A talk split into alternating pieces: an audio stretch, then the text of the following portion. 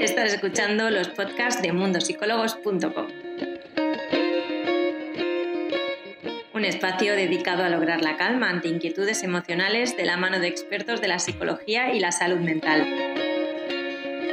Empezamos con el podcast.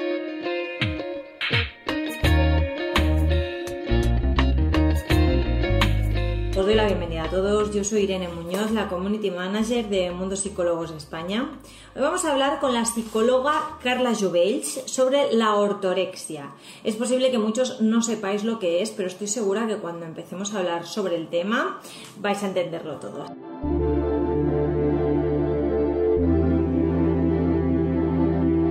Buenas tardes, Carla.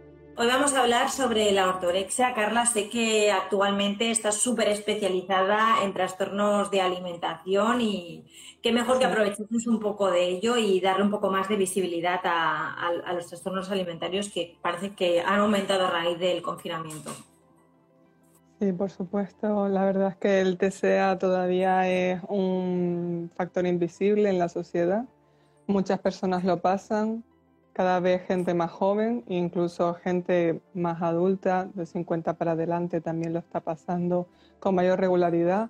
Y la verdad es que es una lucha constante para reivindicar en salud mental que esto sea un factor muchísimo más visible para todo el mundo, que se haga muchísimo más y que sobre todo se reciba mucha más ayuda porque al final es un colectivo que todavía está muy invisible. Pues sí, bueno poco a poco estoy segura de que se, dará mucha más visibilidad y además muchas personas que quizá lo estén padeciendo, tengan personas cerca, eh, se moverán antes de lo que quizás en otros momentos eh, hacían. Carla, hoy hablamos sobre ortorexia. Sé que hay muchas personas que no saben qué es. ¿Nos explicas un poco en qué consiste? Sí, claro. A ver, la ortorexia es verdad que todavía no es un concepto muy conocido como puede ser anorexia, bulimia, ¿vale? No es una cosa tan sonada, no es algo que hoy es normalmente en la calle, pero sí que es una cosa que cada vez está cogiendo más fuerza porque es, digamos, la obsesión por alimentarse de manera no procesada, considerándose alimentos que no tengan ningún tipo de procesamiento ni ningún tipo de fabricación previa, ¿vale? Alimentos que son saludables y rechazando totalmente los que son de consumo ocasional, podríamos decir. Eso es la ortorexia por definición. Claro, sí que es cierto que actualmente está como muy de moda ir al gimnasio, está de moda comer sano. De hecho, creo que Instagram está repleto de todo esto, de recetas de con esto comerás más sano, sustituyelo por otra cosa.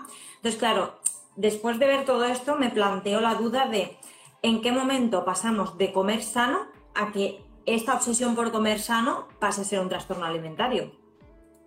Pues básicamente, Irene, cuando la alimentación se considera algo restrictivo, cuando te perjudica en tu vida, cuando le empiezas a prestar atención de una manera regular, cuando te levantas y empiezas a pensar qué es lo que vas a desayunar, comer y cenar medido completamente cuando empiezas a, por ejemplo, tus patrones de cocina, cómo los cocinas, cómo elaboras los platos, los empiezas a mirar al dedillo, es decir, estos alimentos los consumo de esta manera, bajo este tipo de circunstancias y bajo este tipo de forma de cocinado. Y sobre todo cuando empieza a relacionarse con la preocupación por el aumento o la disminución del peso y de tu imagen corporal, es decir, la imagen externa hacia el mundo. Claro, entonces tal y como lo cuentas, Carla, me imagino que muchas personas que quizás ahora pues, son influencers de este tipo de, conductas de comer sano en redes sociales, por ejemplo, o otro tipo de personas incluso, es posible de que, de que tengan ortorexia y no sean conscientes, ¿no? Porque si tienen que dar un ejemplo con ello, con todo lo que comen, con lo que cocinan, estar pensando todo el rato este tipo de, de alimentación, ¿no es posible o tienen más facilidad de poder caer en ello? Por supuesto. Las personas que se dedican cada día, sobre todo en Instagram, hay mucha tendencia pues a hacer recetas, recetas cada vez más saludables, sustitución de unas recetas, pues por ejemplo una tarta, por poner un ejemplo, a una tarta más saludable, más fit, todo lo que sea esto sí que tiene más tendencia a poder padecer ortorexia, pero porque caemos en la obsesión, en tiene que ser todo de esta manera, el sí o el no, el todo o el nada, que es al final donde empiezan a haber problemas y donde empieza a haber un trastorno. No es una cuestión de ¿Y comer sano no es bueno? No, claro que es bueno, pero cuando empieza a ser un problema y cuando empiezas a vivir tu vida para ello, es cuando empieza a haber problemas en, el, en la persona. Por ejemplo, las personas con... Esto no se ve mucho, bueno, no se ve mucho, no se observa mucho, pero las personas con, de alto rendimiento, que son deportistas de alto impacto, que tienen que seguir unas dietas muy estrictas, una alimentación muy, muy controlada, pueden tender a padecer ortorexia, porque tienen que tener tan, tan, tan medido lo que comen que al final acaba siendo un ritmo de vida para ellos completamente como una religión. Y es una cosa que se está viendo ahora en deportistas que nunca se plantearon, digamos, su físico eh, más allá del deporte y ahora están empezando a tener problemas alimentarios cuando han terminado sus carreras. Ostras, qué curioso. Claro, realmente creo que este tipo de cosas no nos las planteamos, sino que siempre hemos pensado que, padecer un TCA es estar muy delgado, no comer o, o vomitar lo que se come. Entonces parece como que hay cierto desconocimiento en algunos ámbitos. Exactamente. Todavía todo es muy mm, ciertas cosas como tú dices, es decir, estar delgado, vomitar, esas son las pequeñas ideas que vamos vislumbrando, pero el mundo es tan grande y el malestar es tan grande para estas personas y para las personas que los acompañan y los sufren, ese desconocimiento, ese no te entiendo qué es lo que te pasa. Claro, em, las personas que padecen ortorexia, además de obsesionarse con comer sano, ¿Qué otros síntomas tienen para que, para que su, entorno, eh, su entorno pueda detectarlo? Otros síntomas, pues, por ejemplo, personas que han tenido antiguos trastornos alimentarios tienen mucha tendencia a padecer este tipo de trastorno después, porque sí que se alimentan de una mejor manera y empiezan a aumentar mayor cantidad de alimentos, pero están muy, muy fijados en comer saludable. Entonces, pues tienen más tendencia a padecerlo personas que, por ejemplo, están muy, muy, muy preocupadas por cómo se sienten interiormente, quizás con un poco de hipocondría, ¿vale? Decir, pues mira, no me siento bien, me siento más cansado, algo me pasa, pues lo achacamos toda la alimentación y es porque estoy comiendo mal, no me estoy comiendo saludablemente, hay cosas que tienen un montón de componentes malos y me están haciendo daño. Esa preocupación de lo interno también puede padecer que tengas este, perdón, también puede tener que tengas este padecimiento. Y luego, pues todo lo contrario, cuando te empiezas a preocupar de manera externa, que es lo que más conocemos y tú antes mencionabas. Claro, es, complicado. Entonces me imagino, cuando una persona va a consulta y se reúne contigo, Carla, por ejemplo, em, no sé si va directamente siendo consciente de que tiene ortorexia o a raíz de que empecéis a hablar es consciente de ello. Normalmente cuando vienen a consulta o es porque sus familiares les han dicho ya muchas veces que hay algo que está fallando en su forma de alimentación y no lo ven normal, ellos se empiezan a cuestionar, o porque ellos están viendo que hacen cosas que les están causando mal y que no pueden comer ciertas cosas. Pero desgraciadamente muchas veces tardan años en darse cuenta y en, digamos, pedir ayuda. Siempre vienen o normalmente vienen cuando ellos suelen decir, he perdido el control. Es decir, las cosas que estaba haciendo para equilibrar mi eh, alimentación y mi salud, ya estoy perdiendo el control y ya me está afectando de verdad. Ya estoy perdiendo, digamos, ese manejo de las conductas. Entonces, esos son más o menos los dos perfiles que vienen. Claro, supongo que es difícil porque además parece como que tenemos muy inculcado que lo que tenemos que hacer es comer sano y comer bien. Entonces, claro, en el momento de que esto pasa a ser una obsesión, supongo que es, complicado darte cuenta de que has sobrepasado un límite que, socialmente se ha marcado.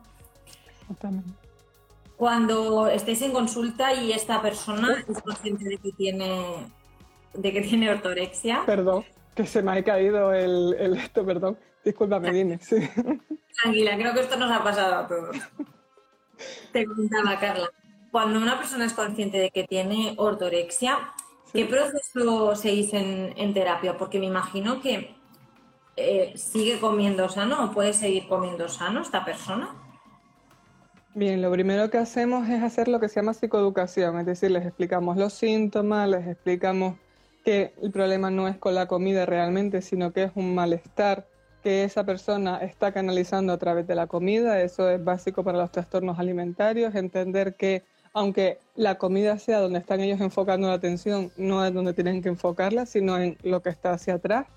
También les explicamos que no tienen por qué sentirse culpables, que esto no es una cosa que se elija porque uno está aburrido, sino que hay algo que les está obligando a seguir este camino. Y luego después de hacer esta un par de sesiones con esto, ya nos centramos en pensamientos, ¿vale? Hacemos mucha reestructuración cognitiva porque hay mucho pensamiento fijo, ideas muy inflexibles que hay que ir poco a poco deconstruyendo. Autoestima también. Trabajamos muchísimo la autoestima, que es uno de los factores que más dañado está, porque al final sí que es verdad que esas personas eh, también lo hacen pues porque me cuido, mi imagen, hay que estar bien, tenemos que estar sanos, pero al final luego hay una inseguridad dentro de ellos muy grande. Y ahora, curiosamente, me vienen muchos casos que creo que también es un factor que está bastante relacionado de habilidades sociales. Trabajamos mucho las habilidades sociales. Muchos de ellos les cuesta mucho expresar sus sentimientos, hablar con las personas, poner límites. Y eso ha hecho que utilicen la comida como freno, como parón para ellos mismos, porque no saben ponerse a los demás.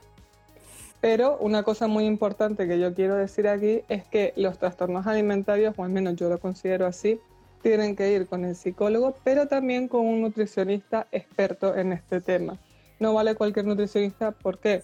Porque un nutricionista experto en trastornos alimentarios no te va a dar la típica tabla de sigue esta dieta y sigue esta alimentación saludable. No, te va a ayudar en por qué estás rechazando estos alimentos, por qué estos alimentos te cuestan más que otros, por qué les tienes miedo, qué te provoca este alimento y va a trabajar muy a fondo contigo este tipo de problemas. Así que para mí es fundamental tener un nutricionista a tu lado que te ayude en este tema. Me parece muy interesante lo que comentas, Carla, porque pocas veces se da tanta visibilidad al trabajo que hacéis conjuntamente los psicólogos, como en este caso, por ejemplo, serían los nutricionistas. Y, y, creo que es muy interesante porque al final son dos partes necesarias, sobre todo en un trastorno alimentario. A mí me gustaría saber cómo trabajas tú normalmente cuando hay un caso como este con, una nutricionista o con un nutricionista para poneros de acuerdo en el tratamiento de esta persona. Pues primero le hago la valoración yo y si sale que tiene algún tipo de trastorno, pues ya le haría la valoración la nutricionista y simplemente al principio pues son preguntas muy sencillas, se le hace una primera valoración de pesaje, medición, comportamientos habituales, alimentos rechazados, alimentos permitidos, es decir, si le empiezo a hacer una lista de, pues mira, qué alimentos te cuestan más, cuáles menos, que haces comidas, no las haces, cuántas comidas, en qué tiempo, cuánto tiempo tardas en comer, se le da mucha visibilidad y mucha hincapié a cuánto tiempo tardas en comer y cuánto mm, tiempo pasa desde que comes hasta la siguiente comida. Son dos factores muy importantes. Y luego cómo haces, cómo cocinas los alimentos y cómo los, digamos, los cortas después, ¿vale? Es decir, si cortas mucho, si no lo cortas, si comes, digamos, todo, digamos, más líquido. Y mm, esas son las cosas más básicas. Y luego ya empezamos a trabajar esa persona y yo. Si yo estoy trabajando un tema de psicoeducación, pues ella le habla desde la parte, bueno, ella o él, le habla desde la parte em, nutricional, es decir, le hace una psicoeducación de los componentes de los alimentos, el por qué los alimentos, pues hay algunos de consumo ocasional y otros de consumo más, digamos, rutinario, pero que todos son permitidos, que no hay cosas permitidas y no permitidas, que todo se puede comer. Eh, si esa persona, por ejemplo, cuando padece ortorexia, le viene y le dice, no, mira, es que este tipo de producto tiene tal, tal, tal y cual, porque al final la sobreinformación yo creo que es al final dañina, porque empiezas a mirar, mirar, mirar, mirar y al final, como no tienes un conocimiento más experto y especialista en ese tipo de temas, al final todo es malo y no es así, ¿vale? Porque si no, no podríamos comer prácticamente nada y, y estas personas muchas veces dejan de comer carnes, eh, alimentos que son procesados, aunque sea mínimamente, ya te digo, cuanto menos procesados, es decir, cuanto más de la tierra puedan comer, mejor todavía. Entonces aquí quitamos, por ejemplo, una lata de atún que ya tiene ya un procesamiento. Aquí quitamos, por ejemplo, un, un puré, ¿vale? Que podamos comprar, que puede ser muy bueno y tener una alimentación muy saludable, tener unos ingredientes buenísimos, pero como ya está procesado y no lo estás haciendo tú, ya se demoniza y tampoco es ese el planteamiento. O sea, hay que tenerlo todo bajo un cierto control. Es que el problema realmente, Irene, es la obsesión. Cuando uno llega a estar todo el día pensando en esto y cuántos ingredientes tiene esto, cuánto se consume de tal, si consumo esto, entonces luego no puedo hacer aquello. Cuando empieza esto, es cuando ya empieza a ver el problema. Claro, es, es complicado y me imagino que el proceso al final es, suele ser largo. Más o menos, ¿de cuánto tiempo a nivel general, ya sabemos que cada caso es un mundo, cuánto tiempo podría durar en el caso de una persona con ortorexia el tratamiento? Normalmente, dependiendo también de lo que tú dices del caso, entre cuatro y cinco meses, dependiendo de en qué momento se coja. La ortorexia tiene un pronóstico más corto que otros trastornos alimentarios, pero todo depende también de la persona, pero entre cuatro o cinco meses más o menos está ahí la media. Claro, eh, antes comentabas que hay muchas personas que, suelen sufrir ortorexia, pues por ejemplo, eh, eh, relacionadas con el deporte o temas similares. Si estas personas, después de, pasar este tratamiento, continúan en sus trabajos, como por ejemplo sería el deporte, como en temas relacionados con la alimentación, pueden volver a tener una caída y, volver a padecerlo.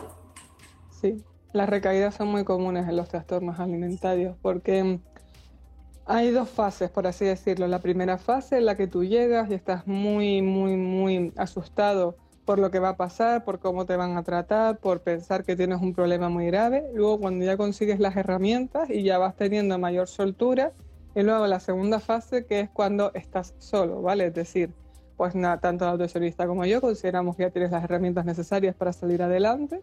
Y ahí es cuando te entra el segundo miedito, que es, ¿y ahora qué hago yo solo? Y entonces siempre decimos que es muy posible tener recaídas, que no pasa nada, que es normal, que no se parte desde cero, pero al final es una cosa con la que has convivido durante mucho tiempo en tu vida. Entonces, pon tú que el tratamiento dura de cuatro a cinco meses y que la persona ha salido bien, pero luego hay que enfrentarse al mundo y a tu día a día y ya no tienes el alita de la nutricionista y de la psicóloga a tu lado, ahora estás tú. Entonces, pues muchas veces hay recaídas, pero normalmente suele ser una recuperación mucho más rápida que al principio. Es decir, suele hay que pulir alguna cosa porque ha pasado alguna situación concreta de, pues mira, me pasó esto, que es por donde yo empecé esto y me estoy traumatizando con esto, necesito que me ayudes en esto concretamente. Y se soluciona, se dan habilidades y se recupera.